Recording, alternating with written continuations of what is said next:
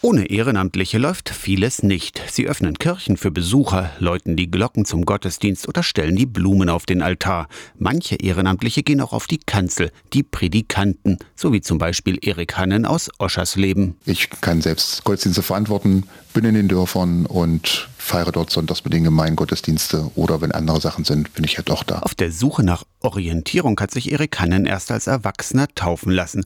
Glaube heißt für ihn, sich gestärkt und gehalten zu fühlen. Ich habe ja noch meine Familie und Freunde, die natürlich auch zur Seite stehen, aber eben im Wissen, da gibt es jemanden, der darauf schaut, der doch letztendlich doch, so meine Überzeugung, alles zum Guten führen wird. Ein Pfarrer habe ihm dann den KFU, den kirchlichen Fernunterricht und die Predikantenausbildung vorgeschlagen. Ich sagte, Erik, da gibt's was für dich, guck mal KFU und mich auch gar nicht weiter jetzt schlau gemacht. Und war dann auf einmal in so einem theologischen Fernstudium drin. Ja, dann habe ich das durchgezogen und dann habe ich gesagt, ja, okay, dann kannst von dem, was du jetzt gelernt hast und was dich auch stärkt und stützt und was du glaubst, einfach den Menschen was davon erzählen. Rund um Oschers Leben feiert Erik einen Gottesdienst. Er darf taufen, beerdigen, Hochzeiten feiern und das Abendmahl.